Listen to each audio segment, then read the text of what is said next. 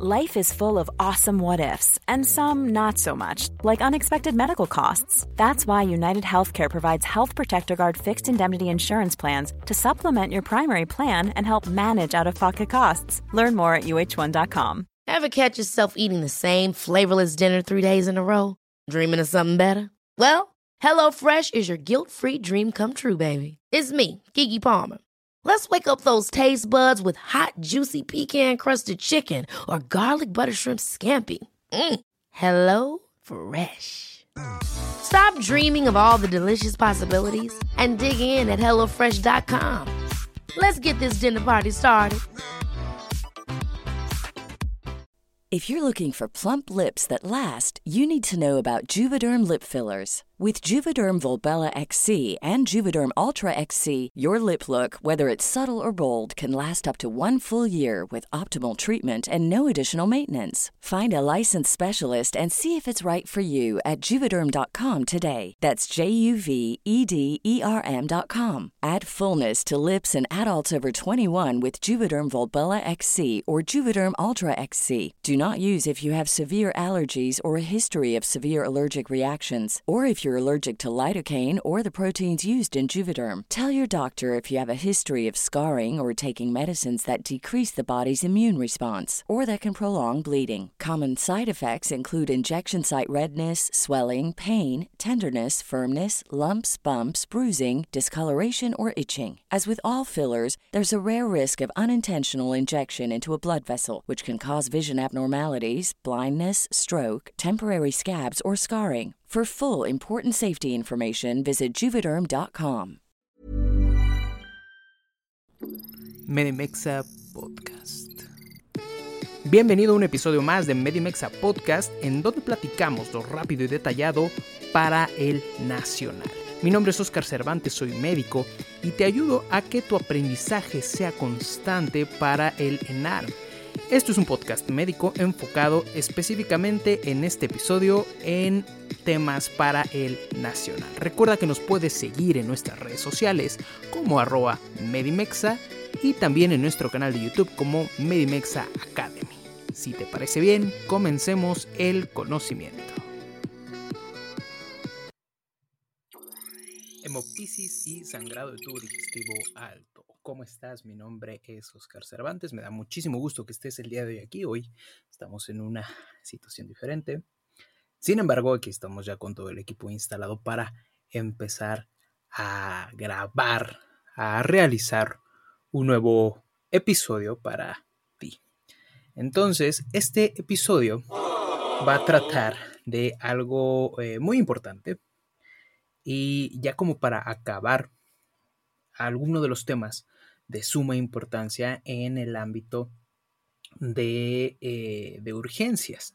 Entonces, vamos a estar revisando, vamos a estar revisando, si te parece bien, la, eh, la hemoptisis, cuáles son las causas, eh, cuáles son los diagnósticos diferenciales y en qué, cómo lo puedes identificar clínicamente. Además, vamos a estar también revisando ¿Cuándo se considera un sangrado de tubo digestivo alto? Y cuando no se considera un sangrado de tubo digestivo alto, sino un sangrado de tubo digestivo distal principalmente. ¿Ok?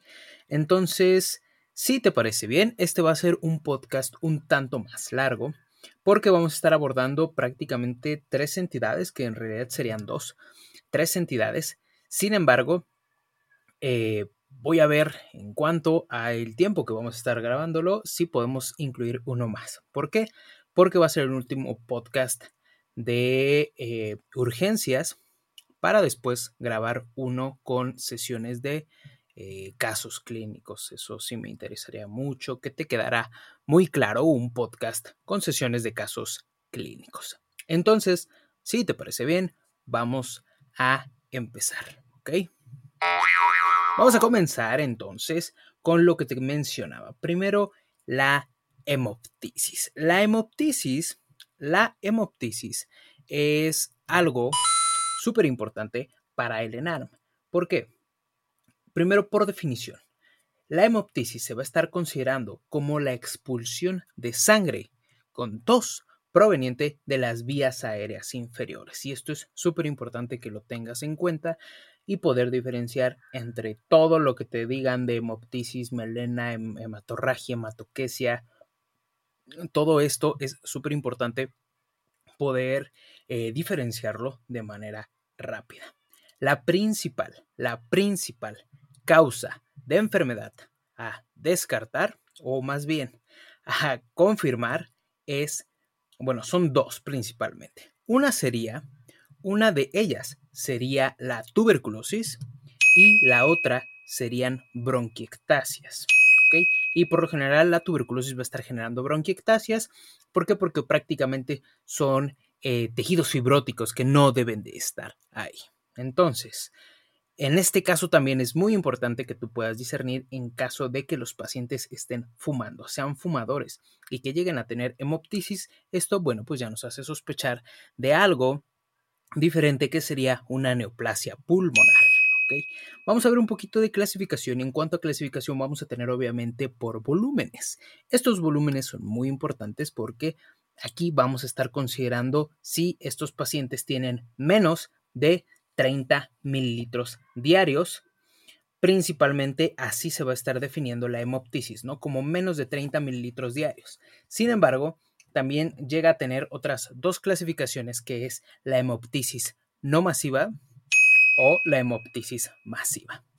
En caso de la hemoptisis no masiva van a ser menos de 200 mililitros en una ocasión o más de 600 mililitros en 24 horas. En caso de la hemoptisis masiva van a ser más de 200 mililitros en una ocasión y más de 600 mililitros en 24 horas.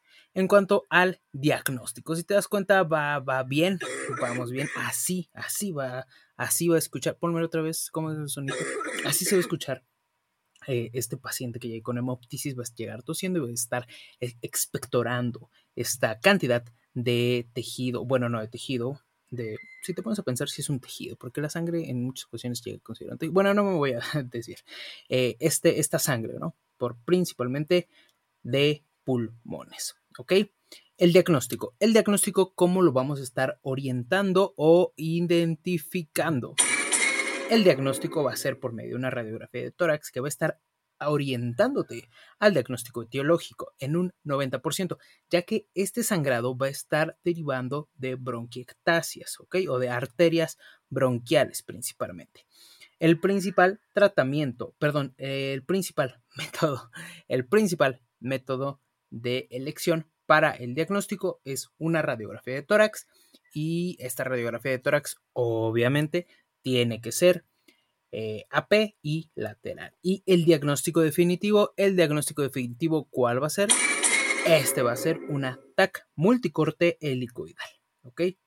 Ya por último, el tratamiento, pues en el caso de urgencias, en el caso que estemos teniendo, y como esto es un, un te lo digo? Un, un podcast de urgencias, en este caso vamos a tener de urgencia una fibrobroncoscopía flexible. En caso de que el paciente no llegue a tener respuesta, vamos a realizar una embolización arteriográfica y en el último caso, en la última instancia que nuestro paciente no esté cediendo su sintomatología, vamos a estar teniendo una, un proceso quirúrgico. ¿Ok? Entonces, esos son los puntos importantes, los puntos importantes de hemoptisis. Espero que te haya quedado claro.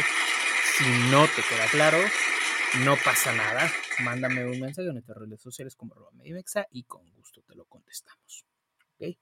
Y también, también te quiero eh, platicar de algo. Si ya lo has escuchado, si ya lo has visto, te, te quiero platicar por acá. Es es la Medimexa Academy. Entonces, ¿qué es la Medimexa Academy? Por si todavía no te inscribes, la Medimex Academy es una serie de masterclass y estas, esta serie de masterclass son muy útiles para el ENAR, ya que todas ellas están orientadas a esto mismo y están impartidas por especialistas. Estos especialistas he, he estado buscando junto con mi equipo a los mejores especialistas para que te den estas clases. De verdad, tiene un costo sumamente accesible. El objetivo de esto es ayudar principalmente a la gente que no puede pagar esos cursos carísimos de 30, 40, hasta de 20 mil pesos, ¿no?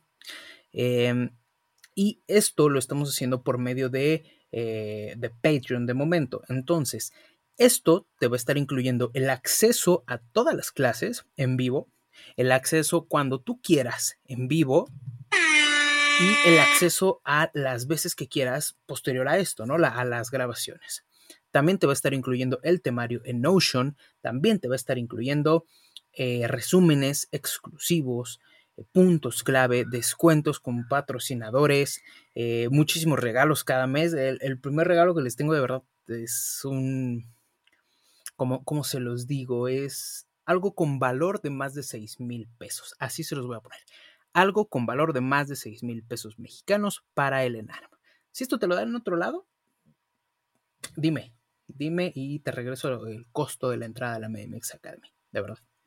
Entonces vamos a tener esto y va a ser una rifa o un giveaway interno solo con nuestra gente que nos apoye por medio eh, de eh, la unión de la Medimexa Academy. Si tienes alguna duda, chécate el link que está en el podcast, chécate el link que está en la descripción de YouTube y o que está arriba en YouTube y ahí puedes entrar a la Medimexa Academy. O si también, si lo prefieres, mándame un mensaje y te mando toda la información. No hay ningún problema. Vamos a seguir, vamos a seguir entonces con eh, nuestro podcast, que es, ahora vamos a estar viendo eh, sangrado de tubo digestivo, ¿ok? Debemos de conocer que el sangrado de tubo digestivo se va a estar dividiendo en dos principalmente. En dos principalmente, en distal y en proximal. Y esta división va a ser por medio del triángulo, de, del ángulo, perdón, del ángulo de Treist, de. Entonces, la principal, eh, lo principal va a ser lo que esté cerca del ángulo o del ligamento de Treitz. No es un ángulo, es un ligamento. Es un ligamento de Treitz. La primera causa es la de, sangrado de tubo digestivo alto. ¿Cuál va a ser?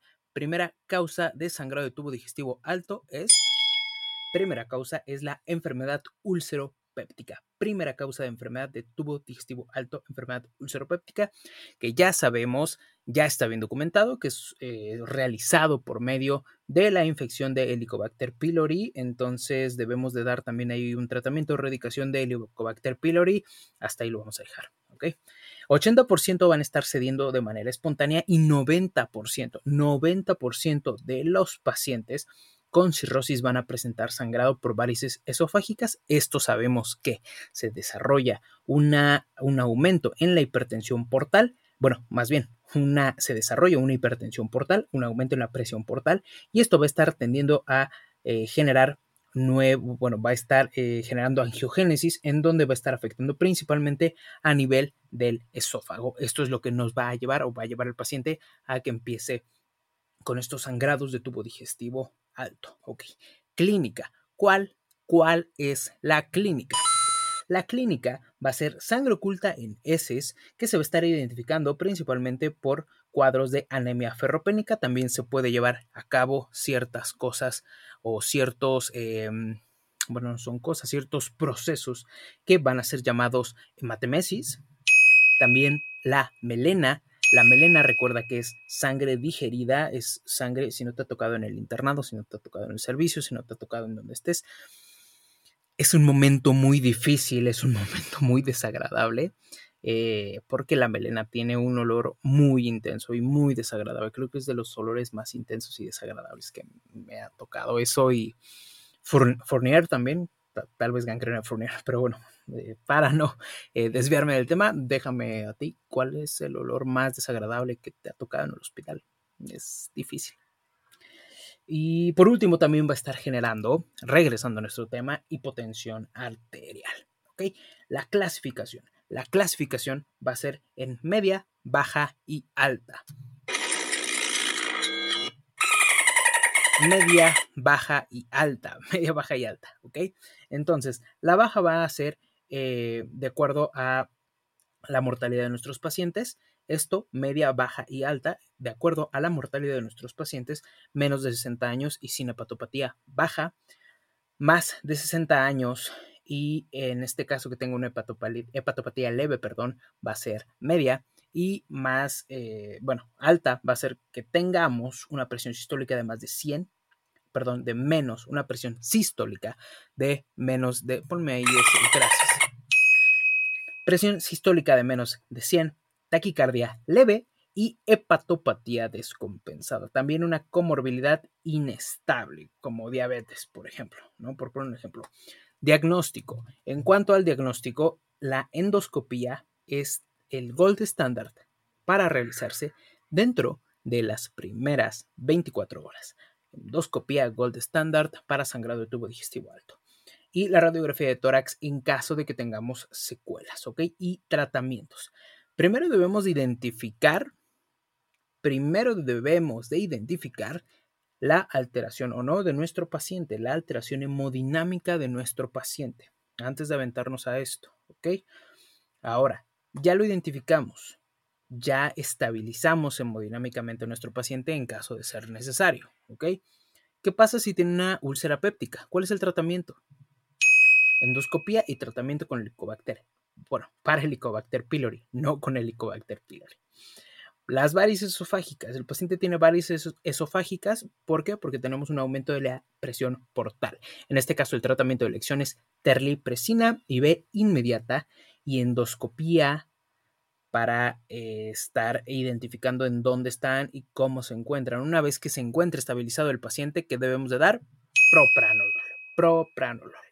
En caso de varices gástricas, debemos de utilizar el cianocrilato, es un medicamento de elección, y la prevención primaria en sangrado, en cirrosis y en varices pequeñas de elección es el propranolol. ¿Ok? Entonces, hasta ahí, hasta ahí el sangrado de tubo digestivo alto. Entonces vamos a ver que un poquito el sangrado distal o de tubo digestivo bajo. El sangrado distal es distal al ligamento de Treitz, en donde va a estar aumentando el riesgo con la edad siempre y con el desarrollo de enfermedad principalmente diverticular. Recuerda que la enfermedad diverticular es la que va a estar atacando principalmente a pacientes de ya edad avanzada, en donde tenemos una clasificación muy importante aquí que es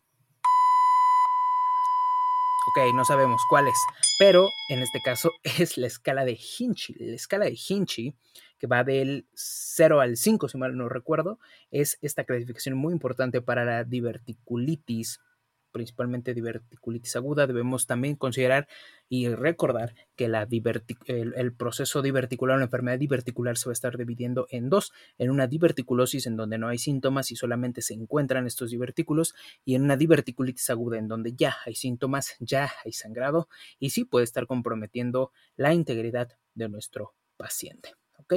Suelen encontrarse principalmente estas características, que es hematoquesia, hematoquesia, melena también podemos encontrar y esto nos va a estar sugiriendo el sangrado proximal a la válvula ileocecal. ¿Cómo lo vamos a estar diagnosticando? Bueno, enfermedad diverticular de elección es una colonoscopia y angiodisplasia, en caso de que se llegue a presentar, pero es más raro, una angiografía. ¿Ok? Perfecto. Digo, vamos aproximadamente 15 minutos de esto. Y yo creo que hasta aquí vamos a dejar esto. Eh, creo que son los puntos clave. Espero de verdad que les sirvan. Y vamos a tener más podcasts exclusivos en Medimexa Academy. Eso no te lo conté tampoco, mentirosín. Eh, vamos a tener ahí más podcasts exclusivos en Medimexa Academy. Entonces, si te quieres unir, te esperamos. Hay todavía cupo. Eh, el cupo es eh, limitado, en este caso a 200 personas, a 200 buenas personas que quieran aprender y que quieran elevar sus posibilidades de entrar al ENARM, de pasar el ENARM este 2021. Vamos a ver cómo nos va. Ya sabemos que el ENARM es el juego de las sillas. Y nada, no queda más que prepararnos para hacer un gran examen, tu mejor examen y tu mejor esfuerzo. Cuídate mucho, que estés muy bien. Sabes que esto lo hacemos con mucho gusto, con mucho cariño para ti. En lo personal me divierto mucho grabando. Este es como un poquito de terapia para mí, no sé por qué. Me, me gusta mucho. Y nada más. Que estés muy bien, cuídate mucho. Bye.